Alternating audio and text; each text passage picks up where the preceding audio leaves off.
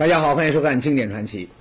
呃，近段时间呢，人们都在关注一个地方——四川雅安。雅安呢，以前并不怎么有名，但是呢，四月二十号，一场突如其来的灾难，让它牵动着党和国家领导，牵动着中华大家族所有人的心。二分，雅安芦山发生了七点零级地震，震源深度是十三公里。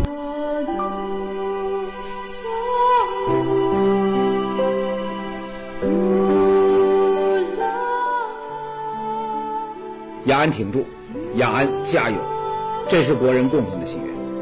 不过呢，就在大家为雅安祈福的同时呢，有些人却多了一层困惑。怎么呢？五年前汶川地震八点零级，今年雅安地震七点零级，两次大级别的地震都发生在四川，这是为什么？难道冥冥之中有某种力量在跟四川百姓过不去？哎，有人就觉得呀很神秘，可真的神秘吗？学过地理的人都知道，地球表面呢有很多个板块构成。由于地球转动的影响呢，这些板块之间会经常发生碰撞挤压。像著名的喜马拉雅山，每年呢还在不断升高，它就是印度洋板块和亚欧大陆板块它们相互挤压的结果。注意，咱们四川省刚好就在这两大板块的交界地带，所以四川多地震真没什么神秘。不过呢。这可不是说四川就没有神秘现象，咱们今天呢就走进四川去见识一处人称天下第一绝的神秘奇观，哪儿呢？您来看这里，这是四川乐至县的一个著名寺院报国寺。从这里的参天古树可以看出，报国寺的历史呢很久远。而就在古寺的一棵大榕树下，看到没？有一排佛龛，佛龛。估计呢，有朋友要说了，说这个寺庙有佛龛，这再正常不过了，难道这也算奇怪吗？哎，寺庙有佛龛不稀奇，但是您仔细看，您发现没有？这一排佛龛就像是嵌在大榕树的根部，浑然一体。而大榕树呢，似乎很有灵性，它的根呢绝不乱长，看到没？不遮不挡，就长在佛龛的边上。哎，这就是报国寺著名的树报佛奇观。大榕树俨然就是一个虔诚的佛教徒，对佛龛毕恭毕敬，就这么用它的根抱着，神奇吧？说到这儿呢，估计又有人说话：“切，你说的这个确实很神奇，但我看呢，这里面八成有猫腻。怎么呢？相信呢，大家伙都知道，这几年呢，为了大搞旅游经济，有些地方啊，出现了一股歪风。”寺庙承包，中国新闻周刊就曾经报道过，一座三 A 级景区的寺庙，您知道承包一年得多少钱吗？七百二十万。游客烧香呢，那个香火钱、功德钱，那更是不得了，得上万。您说在这种风气下，什么事情不可能发生呢？你别说这个树报佛了，坑人钱财的这假和尚都有。这个呀。八成是这个寺庙为了造势、吸引人气，他故意整出来的一个所谓奇观吧。哈哈，这里啊，咱们得有一说一，寺庙承包确实要不得，国家呢也大力整治了这事儿。更何况咱们也不能因为这就对所有的寺庙都怀疑，这是第一。第二，树报佛奇观是怎么发现的呢？据说呀，是很多年前。有一回呢，报国寺翻修，几个工匠呢正在清理寺院，突然呢有人就惊叫了起来：“不得了！”哎，当时啊这棵大榕树下布满了盘根错节的这古藤和杂草，而就在古藤杂草后面，有人意外发现了佛龛。哎，发生奇观呢是在很多年前，那时候压根就没有什么旅游经济这个概念。从这点说，奇观它也不可能是有人刻意制造的。那估计又有人要说，这不是刻意制造，那有没有可能是无意之中人为的结果？咱们知道寺庙讲求整洁啊，每天呢有专人打扫啊，尤其是受人礼拜的佛龛，那有没有可能树报佛之前的这个树根呢其实是乱长，只不过是有人修整了，把多余杂乱的这个树根给剪掉了，于是才有了今天所谓的奇观。哎。有这种疑问，那很正常。不过，是不是这样呢？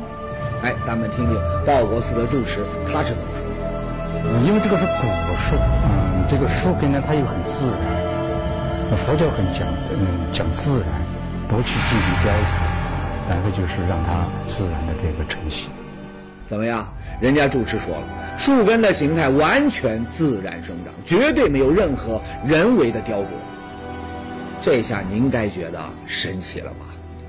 树抱佛的奇观，它真的就是自然长成。其实呢，关于这个器官的形成，还有一个传说。什么传说呢？相传很久以前，报国寺里有一位得道高僧，他每天都要在榕树下打坐参禅悟道。没想到日子一久，大榕树也深受影响，在高僧的感召下，不光有了灵性，而且呢也悟了道。当然，它是一棵树，不会走，不会跑，更不会何时拜佛。那怎么办呢？哎，他就用他的根抱着佛龛，以示对佛祖的敬仰。哈，这个传说呢，估计很多人不会信。怎么呢？您要说这动物有灵性、有感情，这可以理解。啊，有一部很有名的电影，很多人呢可能看过《忠犬八公》的故事。说是有一条狗，它每天傍晚都会去火车站接它的主人。可是有一天呢，它的主人意外发病死了，没有回来。但是呢，小狗却一如既往，依然每天去守护它的主人，十年不改，风雨无阻。哎呀，很多人看了这部影片呢，都为小狗的信念和忠诚所感动。可问题是。又有谁听过植物也有灵性，还有信仰的呢？没听过吧？但是当地有人却说了：“您别不信，这棵大榕树它真的有灵性。为什么呢？说两件事儿。第一件发生在十几年前，那天树抱佛前，寺里呢正在举行一场法事，很多香客信徒都围在树下，可是呢谁也没有注意到，这时那大榕树的一根。”枝干呢已经腐烂了，眼看就要掉下来。当时情况呢真的非常的危险，因为那根枝干呢很粗，真要砸下来，那肯定不少人要受伤。可是呢，怪事，法事做了很长时间，那根枯干呢它就是不掉。而当法师一做完，最后一个人离开树下的时候呢，哗的一下，枯干这才砸了，落下来没有砸到任何人。他老百姓就说呢，这树好像有灵性，哎，怕把人砸着了。哎，因为这件事呢，当地很多人坚信，这棵榕树它就是有灵性。好，再说第二件事儿，这事儿那可就近了就在几年前，当时啊，寺院的这住持呢，不是咱们见过的这位啊，是一位老住持，年纪很大。那一年很意外，大榕树呢出现了枯死的迹象，树叶不长了，树枝呢也枯了。很多人都在可惜，说：“哎呀，看来这树报佛的奇观要消失了。”而您知道，就在那一年，报国寺发生了什么事儿吗？就在大榕树出现枯死迹象的同时，那一年，老住持终因年事已高，圆寂。他在圆寂以后，圆寂以后啊，就是这株树，就是这株树包佛的这种树，呃，很多人可以见证。就枯了，枯死了，就没有再发芽了，让人惊奇吧？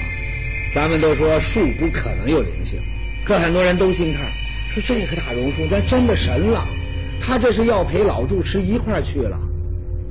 而谁也没想到，不久之后，大榕树表现的灵性，再一次让人惊讶。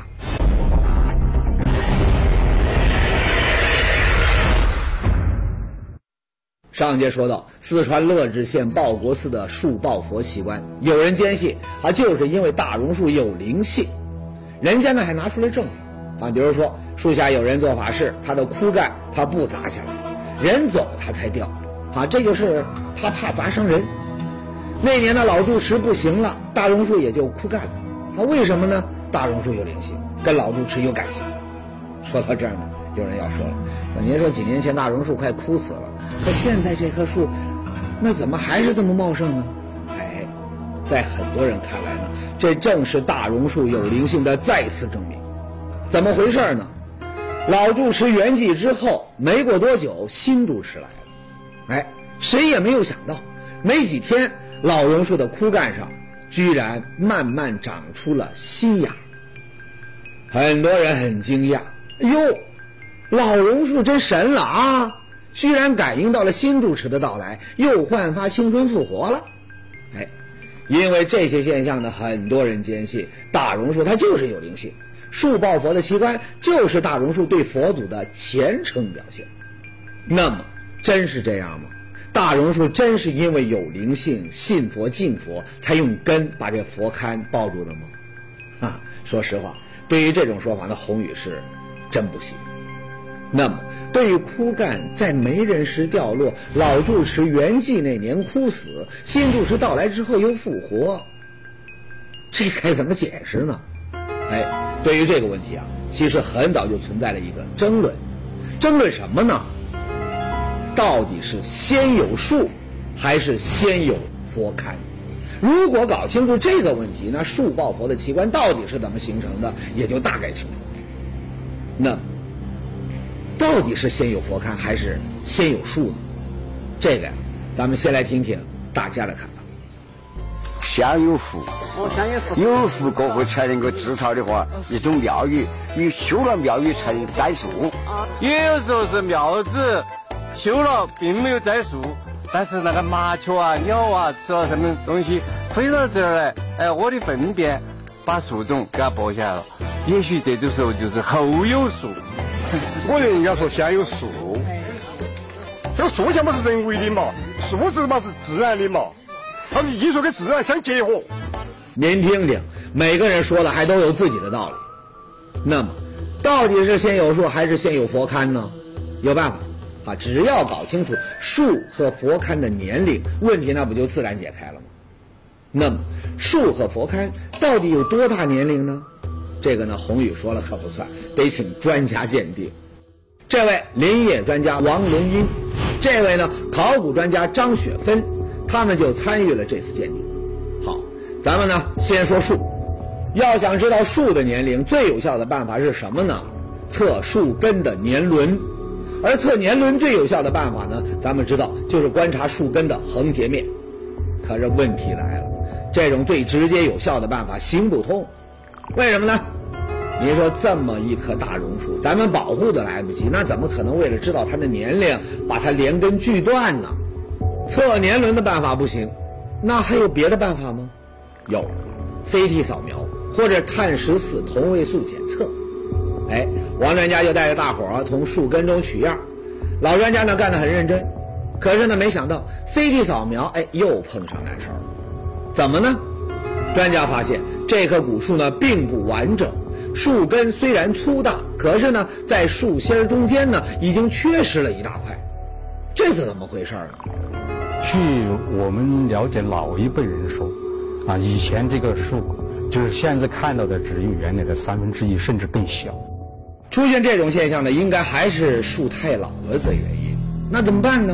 啊，CT 扫描不行，那不是还有碳十四同位素的检测办法吗？专家说呀，也不行，因为中间缺了，缺了那么三十公分的树心，你这个也也也没法了。所以你再用同位素十四来测定，也也实在又掉了一块了，你就没得办法了。哟，这个真麻烦了。因为树心儿它缺了一块，所有最准确检测树龄的办法呢都行不通。好，王专家他就另想办法，咱先不说。那么佛龛呢？佛龛年龄的检测怎么样呢？您猜怎么着？这个问题从一开始啊，它就是个难题。怎么呢？专家仔细观察发现，树根怀抱的几座佛龛里面，除了佛像，你别说建造年代的记载，边上一星半点文字的痕迹都没有。那怎么办呢？难道这个佛龛的年龄也会是个谜吗？哎，专家说呀，那倒未必。怎么呢？一个时代流行什么样的内容，流行什么样的风格，它都是一个相对固定的、有规律可循的。哎，这话的意思，相信呢大家都不难理解啊。比如咱们看电视，里面两军对垒，士兵们都穿着铠甲的啊，这说的那肯定是古代的事儿。又比如很多人爱看的宫廷戏。啊，您要是看到宫里边的女人都是这种丰腴型、胖胖的，穿的还都是这种低胸装，那您会猜啊，这是唐朝。为什么呢？因为唐朝流行丰腴美，最著名的杨玉环啊，典型的胖美人。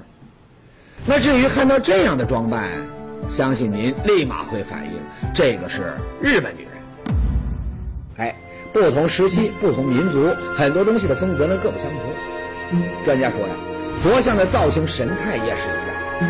那么，树抱佛佛龛里的这些佛像到底有哪些特点？咱们不懂，可专家一眼就看出了道理。它有几个很典型的特征。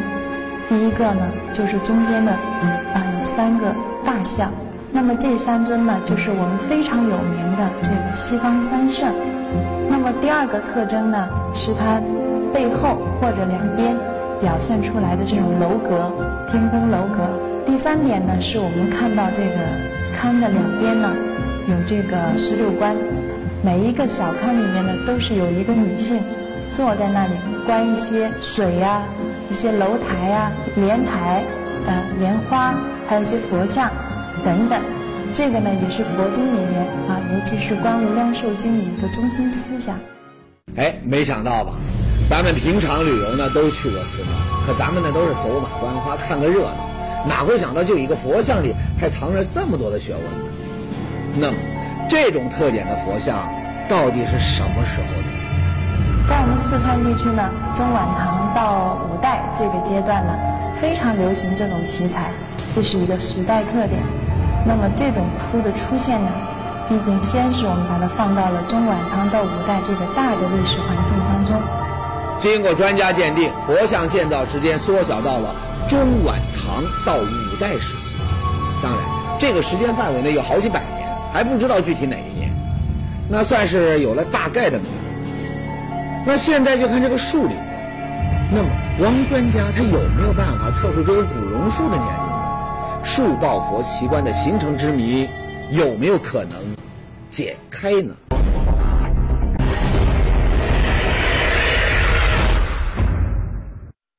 前面说到，经过鉴定，树抱佛的佛龛应该是中晚唐到五代时期的古迹。那么现在树龄那就成关键了。你只要搞清楚树龄，就可以知道到底是先有树还是先有佛龛。那这个树抱佛的形成之谜就有解开的方向。当然啊，前面说了，由于树太老，树心儿啊它缺了一块，那么很多常用的测量方法呢它用不上，那怎么办呢？哎，有了。王专家他又想了一个方法，测量树皮。今天剥下来这个这个树皮已经超过三公分了，就说这个相当老化了，超过一公分超过十毫米，你就是一两百年，你现在超过了三十毫米，那你你这个就是非常古老了。有多老呢？根据树皮的厚度，专家推断，这棵榕树至少有上千岁。这会儿呢，有人要说了，那知道了树的年龄，也知道了佛龛的大概年龄，这下总该知道到底是先有树还是先有佛龛了吧？啊，告诉你，事情到这儿啊，更麻烦了。怎么呢？中晚唐到五代大概距今多少年呢？大概距今一千到一千三四百年。那么古树呢，树龄也大概也有上千年，这两个时间呢又重叠，还是不能够确定先有树还是先有佛龛。没想到吧，就这么一个问题，居然这么复杂。那这是不是说树抱佛的形成原因就永远是个谜呢？如果不是，那破解这个谜团的关键又在哪里呢？哎，就在几位专家都感到郁闷的时候，突然呢有人注意到。就是这个树抱佛奇观的对面有一块很大的造像碑。那么我们非常幸运呢，是在这个呃树抱佛旁边的这一龛发现了一块造像碑，啊，名字叫抱佛院西方并大悲龛记，西方啊并大悲，说这是两个龛，一个呢是西方龛，一个是大悲龛。